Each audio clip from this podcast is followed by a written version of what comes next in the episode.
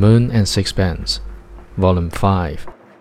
During the summer, I met Mrs. Strickland not infrequently. I went now and then to pleasant little luncheons at her flat, and to rather more formidable tea parties. We took a fancy to one another. I was very young, and perhaps she liked the idea of guiding my virgin steps on the hard road of letters while for me it was pleasant to have someone I could go to with my small troubles, certain of an attentive ear and reasonable counsel. Mrs. Strickland had the gift of sympathy.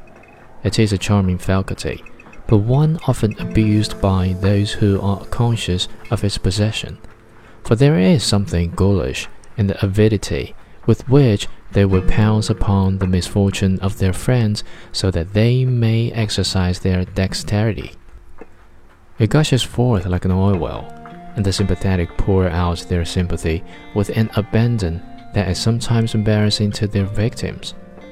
There are bosoms on which so many tears have been shed that I cannot but do them with mine. Mrs. Strickland used her advantage with tact. You felt that you obliged her by accepting her sympathy. When in the enthusiasm of my youth, I remarked on this to Rose Waterford. She said, Milk is very nice, especially with a drop of brandy in it.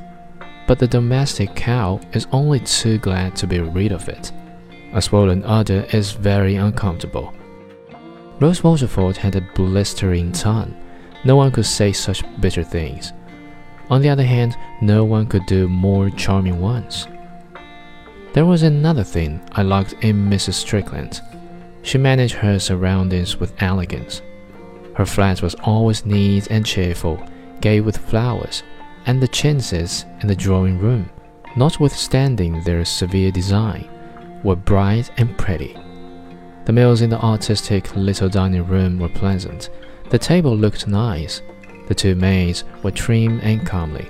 The food was well cooked. It was impossible not to see that Mrs. Strickland was an excellent housekeeper, and you felt sure that she was an admirable mother. There were photographs in the drawing room of her son and daughter. The son, his name was Robert, was a boy of sixteen at Rugby, and you saw him in flannels and a cricket cap, and again in a tail coat and a stand up collar. He had his mother's candid brow and fine, reflective eyes. He looks clean, healthy, and normal. I don't know that he's very clever, she said one day, when I was looking at the photograph, but I know he's good. He has a charming character. The daughter was 14. Her hair, thick and dark like her mother's, fell over her shoulders in fine profusion and she had the same kindly expression and sedate, untroubled eyes. They are both of them the image of you, I said. Yes, I think they are more like me than their father. Why have you never let me meet him? I asked it. Would you like to? She smiled.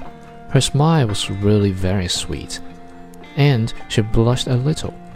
It was singular that a woman of that age should flush so readily. Perhaps her naivete was her greatest charm. You know, he's not at all literary, she said. He's a perfect Philistine.